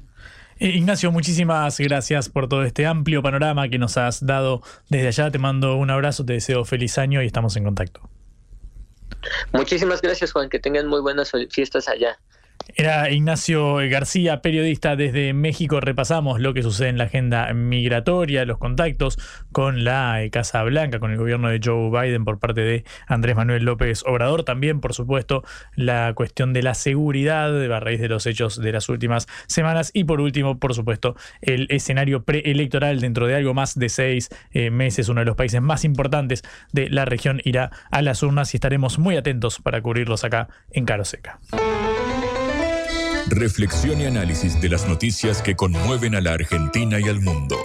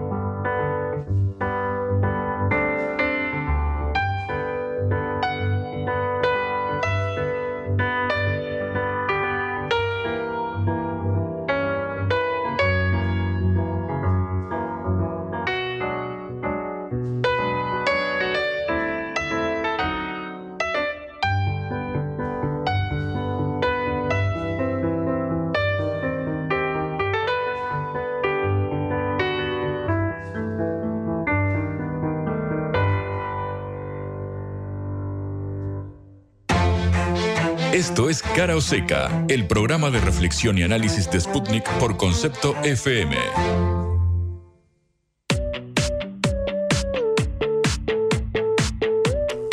Nos adentramos en la última media hora de cara o seca en vivo, como siempre, en eh, concepto. Vamos a referirnos, por supuesto, a todavía los eh, ecos que hay resonando en torno al decreto de necesidad y urgencia dictado por Javier Milei, porque quien habló en las últimas horas es Rodolfo Barra, el procurador del Tesoro eh, de la Nación, quien se refirió a esta medida que sigue suscitando cierta polémica y debate público, sobre todo en un ratito vamos a escuchar otras voces al respecto, pero fíjate lo que decía Rodolfo Barra, el procurador, en torno al decreto de necesidad de urgencia.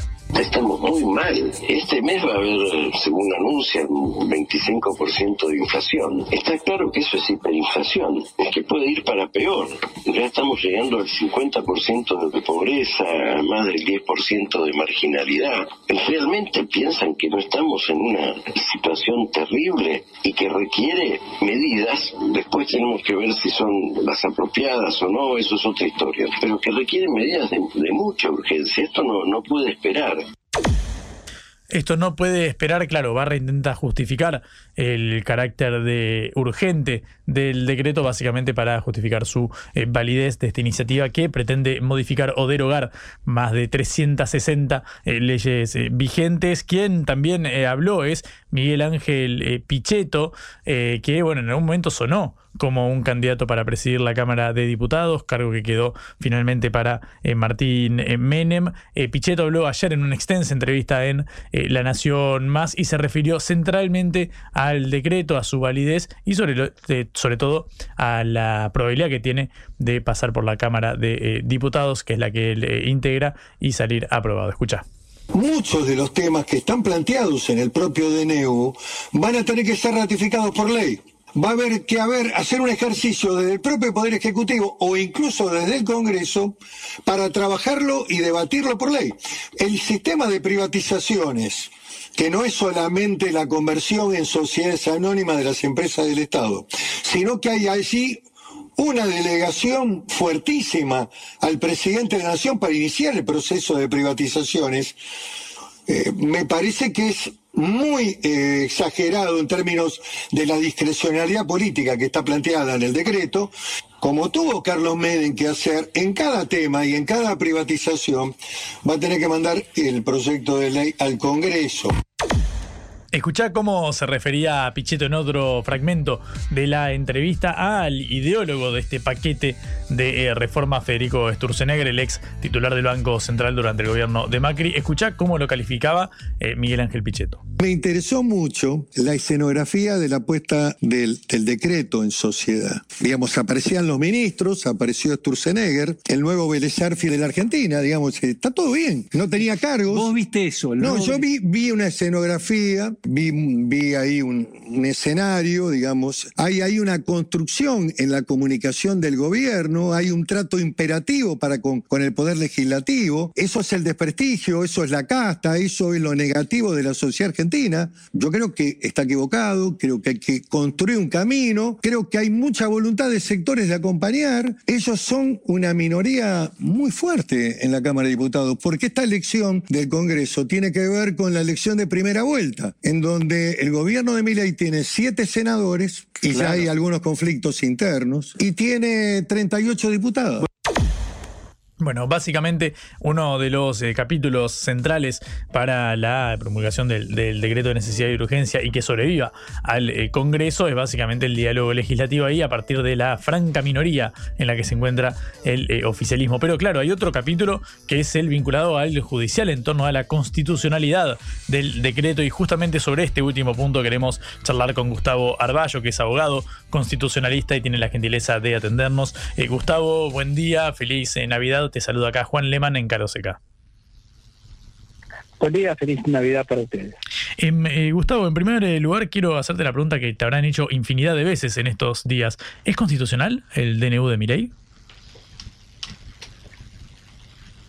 Tengo una respuesta para eso, pero no saltaría directamente a la conclusión de, que eso significa que sea directamente inválido. Bien, ok. El, problema, el problema del decreto siempre podemos partir las cosas en el procedimiento y el fondo de la cuestión.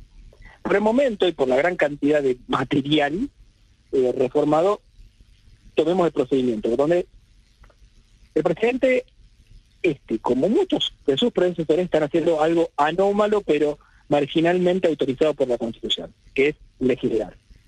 Nosotros elegimos senadores y diputados, bueno, pues no tan rápido porque la Constitución tiene un asterisco diciendo que cuando el presidente considere que es imposible seguir el procedimiento regular de trámite de las leyes, puede legislar, dejando salvo tres o cuatro materias que en general no se tocan en este decreto electoral, penal y tributaria, y puede, a partir de ahí hay un bastante ineficaz sistema de control del Congreso con el hecho consumado de que el presidente ya legisló y mientras tanto vale.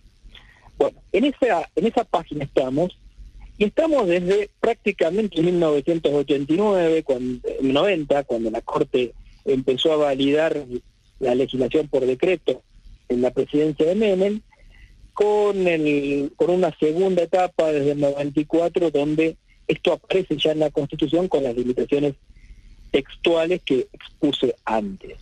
Cuando yo lo miro a través de ese cristal, históricamente muchos decretos que efectivamente fueron hechos consumados en presidencias anteriores eh, no cumplían con las condiciones constitucionales.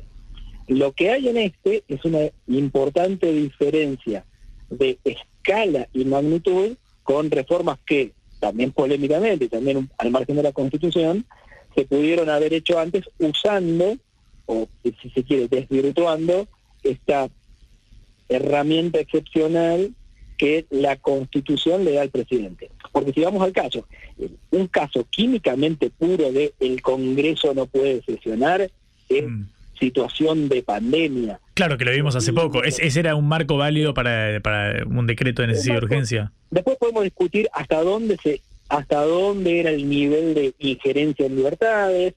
Esos decretos, eh, los decretos de pandemia, siempre tenían la precaución de decir, bueno, es por X tiempo, por dos semanas, por tres semanas, se iban renovando, actuaban en el marco de una emergencia previamente declarada por el Congreso, aunque no fuera pandémica, era general, cosa que se hizo en diciembre de 2019. Em, y en cambio, acá no hay una emergencia fuera la de, de, la que el mismo presidente por sí mismo declara en el marco en el marco del decreto. Cuando junto todas esas y esa y es una respuesta más bien con alguna con, alguna excepción hegemónica en mm. distintos planos y tribus del derecho constitucional, la consecuencia es que ese decreto no sigue el procedimiento por el que está habilitado y en ese sentido es eh, objetable y si voy a la respuesta que me da la Constitución, de nulidad absoluta. Mm. Dicho esto, alguien tiene que hacer un juicio y o eventualmente el Congreso hacer su vía separada de control separada de la de tribunales. Es Gustavo Barballo, abogado constitucionalista, quien nos está explicando las, eh, básicamente las, implicancias que tiene todo lo que seguirá, al menos en materia judicial, el decreto de necesidad y urgencia dictado por el presidente Javier eh, Milei. Gustavo, esto sería en cuanto al marco en el cual se inscribe la llegada de este decreto. Yendo al contenido del mismo, sabemos que modifica o deroga más de 360 leyes, son 366 específicamente, si no me, me equivoco. Con respecto a eso, pienso, por ejemplo, en el caso del cual se ha ha hablado en, extensión, que es el de la posibilidad de que los clubes sean sociedades eh, anónimas eh, deportivas. Ahí también está afectado por el carácter de, bueno, qué tan necesario o urgente eh, es esto, más allá de la situación del Congreso. Sí, hay una variopinta gama de intensidad y cuestiones que yo puedo conectar más o menos con algo que se tenga que hacer aquí y ahora. En ese marco, y si yo me pongo a mirar no la flor por completa, sino pétalo por pétalo de todo lo que trae ese decreto, encuentro algunas cosas claramente lejanas de una fundamentación de decir esto no era necesario y urgente, por qué razón, en qué momento un, método del cual está en debate con el legislativo desde hace tiempo y simplemente no tiene consenso suficiente como para que prospere alguno de los proyectos que andan dando vueltas, de repente surge algo eh, como imperativo o hiper necesario para eh, conjurar una situación de malaria económica. En ese sentido, después podemos discutir la medida de sociedades anónimas deportivas. En ese sentido yo sería, digamos, eh, escéptico de pensar que hay alguna limitación constitucional, o la Constitución te da un amplio margen para que las cosas sean de un modo o de otro, más libertaria, más reguladora.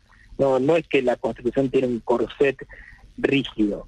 Y si el Congreso lo sanciona, eh, no podría ser fácilmente disputada la constitucionalidad de ese modelo más allá de algunas cuestiones secundarias.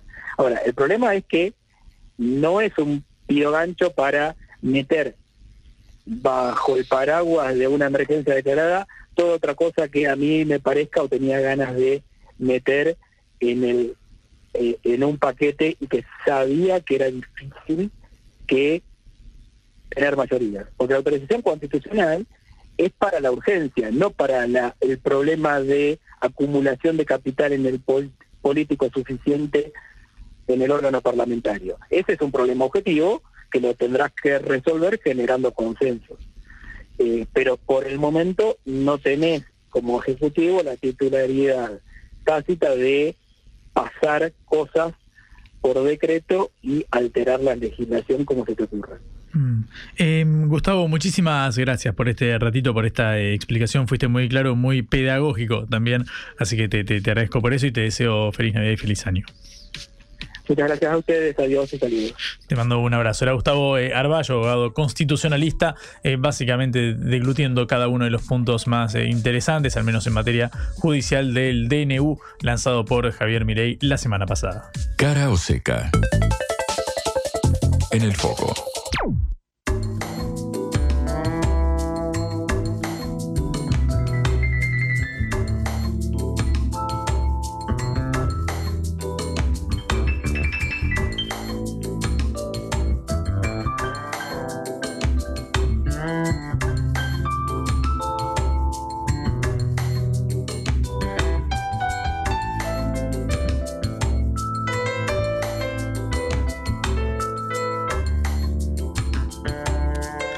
Estamos encarando la recta final de esta edición eh, de martes. Es un poquitito lunes también porque venimos de un fin de largo, no lo vamos a negar. Eh, acaba de hablar Eduardo Beliboni, el dirigente del Polo Obrero, que se hizo presente en la manifestación del miércoles eh, pasado a 22 años del 20 de diciembre del 2001 y que claro, se asoma como uno de los protagonistas en materia de lo que suceda en las calles como protestas contra Javier Milei. Hace un ratito habló Patricia Burrich y defendió su protocolo protocolo de orden público. Escucha lo que decía Eduardo Belliboni hace un ratito en conferencia de prensa. Compañero chiquito.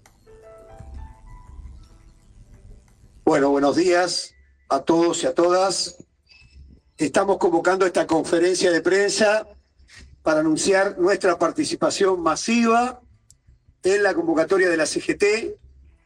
Vamos a tener esta tarde a las 3 de la tarde una reunión de coordinación para ver los lugares en la propia Plaza Lavalle, ahí frente al Palacio de Tribunales, para coordinar con la CGT y otras organizaciones que van a marchar hacia allí y por lo tanto ser parte de esa convocatoria, pero con un planteo muy concreto que tenemos todos los que estamos acá y que hemos acordado, sindicatos, organizaciones piqueteras, organismos de derechos humanos, centros de estudiantes, que es el reclamo de un paro urgente y un plan de lucha para derrotar el decreto, el DNU, que ha lanzado mi ley, que es un ataque al conjunto de las y los trabajadores y al conjunto del pueblo.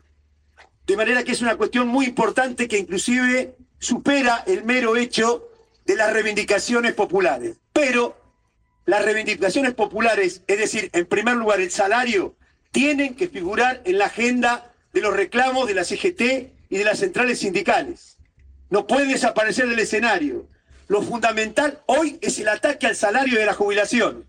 Por supuesto que hay un decreto que es terrible, que elimina el derecho de huelga, que liquida la posibilidad de hacer de los sindicatos un instrumento de lucha. Quieren esterilizar la fuerza de la clase obrera, que es la única clase que puede enfrentar con éxito este plan antiobrero, antipopular y antidemocrático.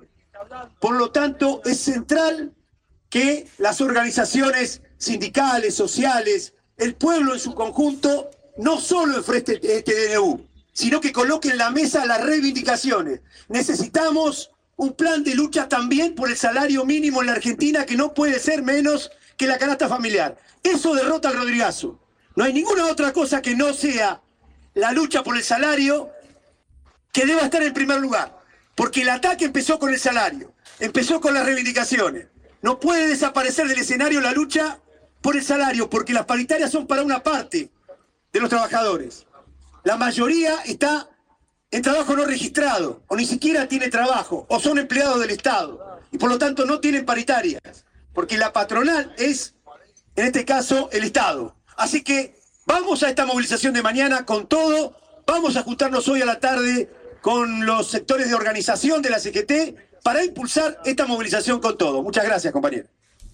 Bueno, hasta ahí la palabra de Eduardo Belliboni, llamando también a la CGT a que sume el reclamo de un aumento en los eh, ingresos, un aumento eh, salarial. Bueno, es una de las banderas que seguramente agitará la Confederación General del Trabajo mañana en su movilización hacia los tribunales. Obviamente todo esto eh, surge a partir del decreto de necesidad y urgencia, pero se inscribe también en el escenario abierto después de las medidas económicas que tuvieron como bandera la devaluación de la economía que hizo pasar de la moneda, perdón, que hizo pasar al dólar de 400 a 800 en el tipo de cambio oficial. Eh, afortunadamente no rebotó esto en el mercado paralelo, en el dólar blue, que sigue estacionado algo por debajo de los mil pesos. Habrá que ver cómo evoluciona al menos eh, aquella variable. Vamos a escuchar eh, ahora al presidente, a Javier Milei, que estuvo en el programa de Mirta Legrand este fin de semana en, el Canal 13 y se refirió justamente a su relación con Patricia Burrich, que pareciera ser una de las figuras más fuertes del gobierno a cargo, claro, de la seguridad. Ella presentó su protocolo de orden público que tuvo su estreno el miércoles pasado. Habrá que ver qué sucede una semana después cuando mañana se dé esta movilización de la eh, CGT. Pero esto decía el presidente Milei sobre su ministra de Seguridad. ¿Se llevaban bien ustedes? Nosotros, bueno, hemos tenido nuestros momentos. fueron rivales, ¿no? No, bueno, pero... No, tuvimos, tuvimos un, un momento donde charlábamos y teníamos muchas coincidencias Después quizás hubo algunas maniobras que se hicieron por las redes, que alguien metió eh, la, cola del diablo en el medio y eso trajo como una desconfianza. Alguien? que se está quejando. Alguien que se está quejando. En las redes por el decreto, ¿no? y, y ahí se generó una, de alguna manera una desconfianza porque parecía que nos estábamos atacando, pero en realidad yo creo que en la esencia de, de, lo que piensa Javier y lo que está llevando adelante como presidente de la nación, yo estoy en un 100% de acuerdo. Estoy de acuerdo, dice Patricia Burrich, sobre la visión de eh, Javier eh, Milei. Bueno, compartieron ahí la, eh, la, comida con Mirta Legrand. Milei que también dio una declaración que tuvo bastante repercusión, sobre todo pensando en los recursos naturales. Sabemos que Argentina para el mundo significa muchas cosas, además de Messi, Maradona, el mate y el asado. Y una de ellas es los recursos disponibles en Vaca Muerta, en el yacimiento, uno de los más grandes del mundo, en las más grandes reservas en materia de la industria del petróleo y el gas no convencionales, pero también en materia de litio. Argentina integra junto a Bolivia eh, y Chile el triángulo del litio, sobre todo en el norte del país. Y justamente Milei se refirió al interés de alguien con nombre y apellido a quien ella había citado. Recordarás en el decreto de necesidad y urgencia, él menciona una empresa, Starlink.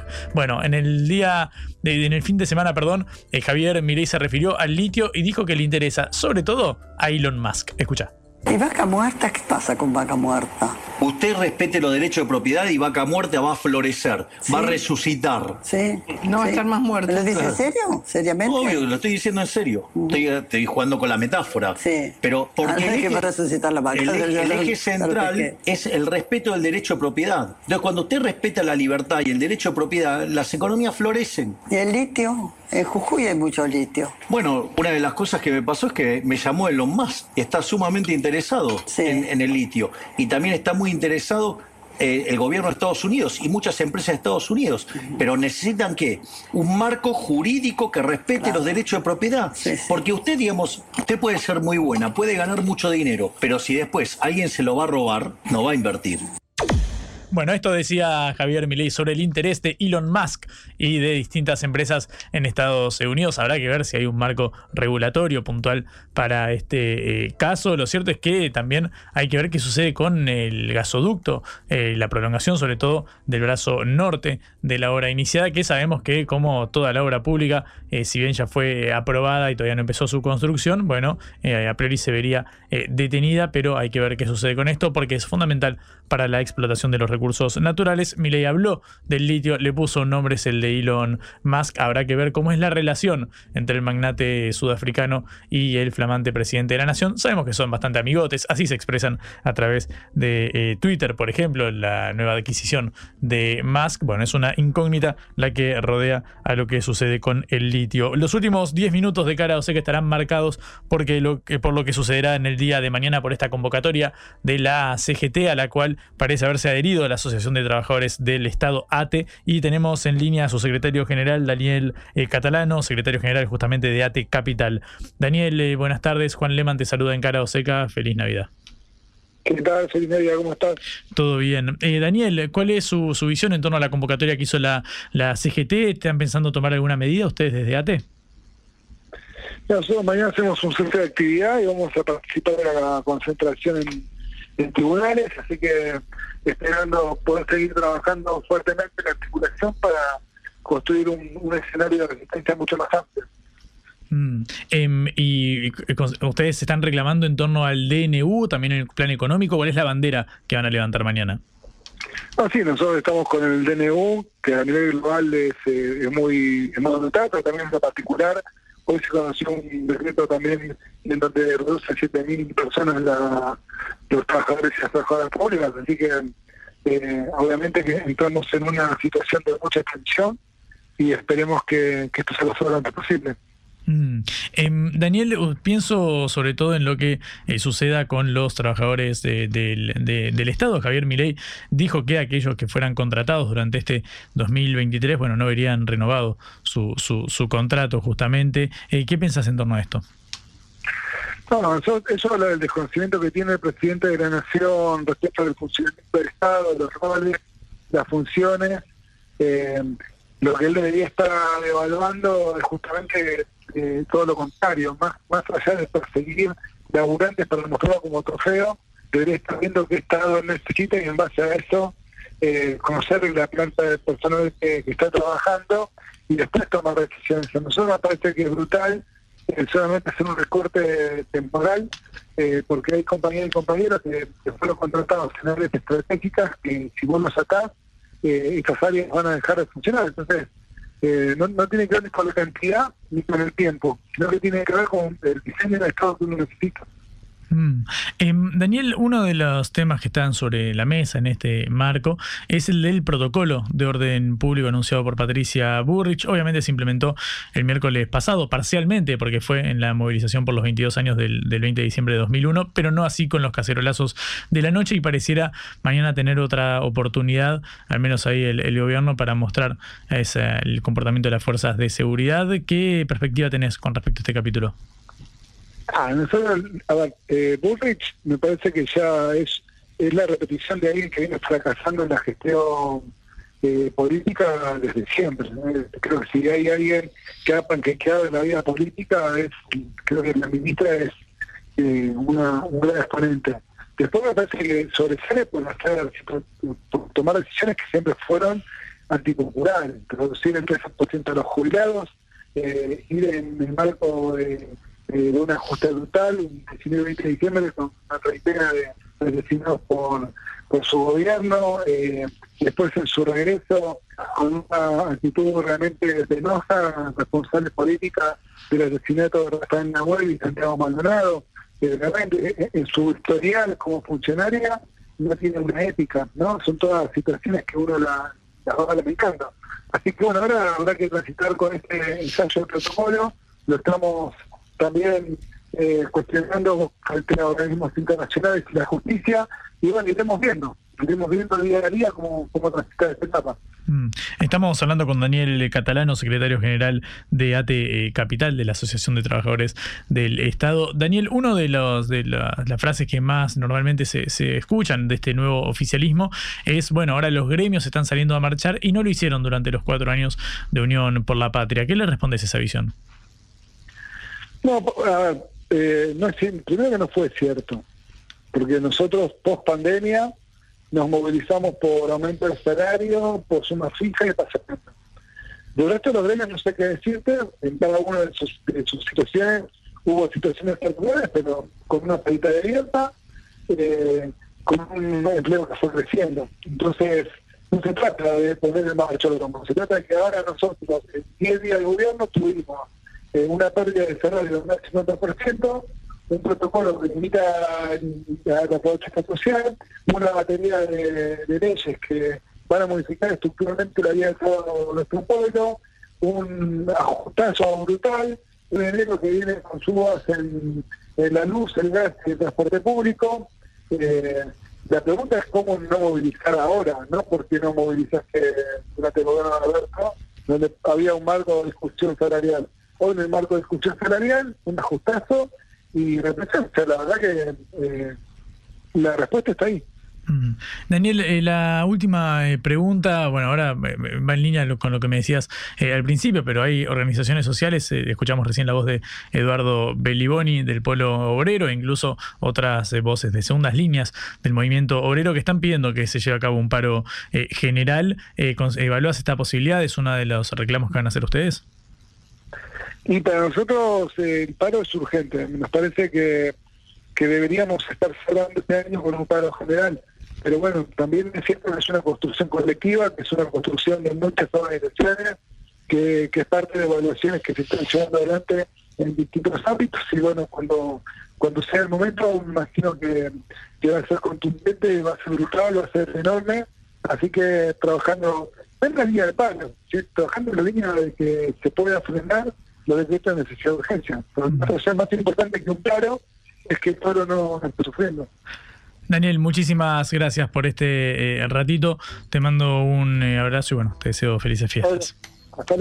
Era Daniel Eltano Catalano, secretario general de la Asociación de Trabajadores del Estado, al menos de la capital eh, federal, hablando con nosotros sobre la movilización de mañana de la CGT y también, por supuesto, la convocatoria de esto último que marcábamos, que es la idea de un paro general. Tiene que haberlo antes de fin de año, dijo Catalano. Bueno, quedan tres días, sobre todo antes del fin de semana. Veremos cómo avanza este capítulo. Llegamos al final de Cara o Seca. Cuatro minutos nos separan de la una de la tarde. Debemos despedirnos porque mañana habrá mucho más para eh, contar eh, al aire de eh, concepto, como siempre, con Celeste Vázquez, Astridarias, Johnny Valderrey, Augusto Macías, todo el equipo maravilloso de este programa, siempre bajo el liderazgo de Patricia Lee. Mi nombre es Juan Leman y mañana a las 11 misma hora, mismo lugar. Nos encontramos para seguir transitando juntos esta semana que va entre la Navidad y el Año Nuevo. Una semana que podría estar de más en cualquier país del mundo, pero en Argentina siempre hay noticias para cubrir y a ello nos abocaremos. Les mando un abrazo, que tengan una linda tarde y nos encontramos mañana. Chau.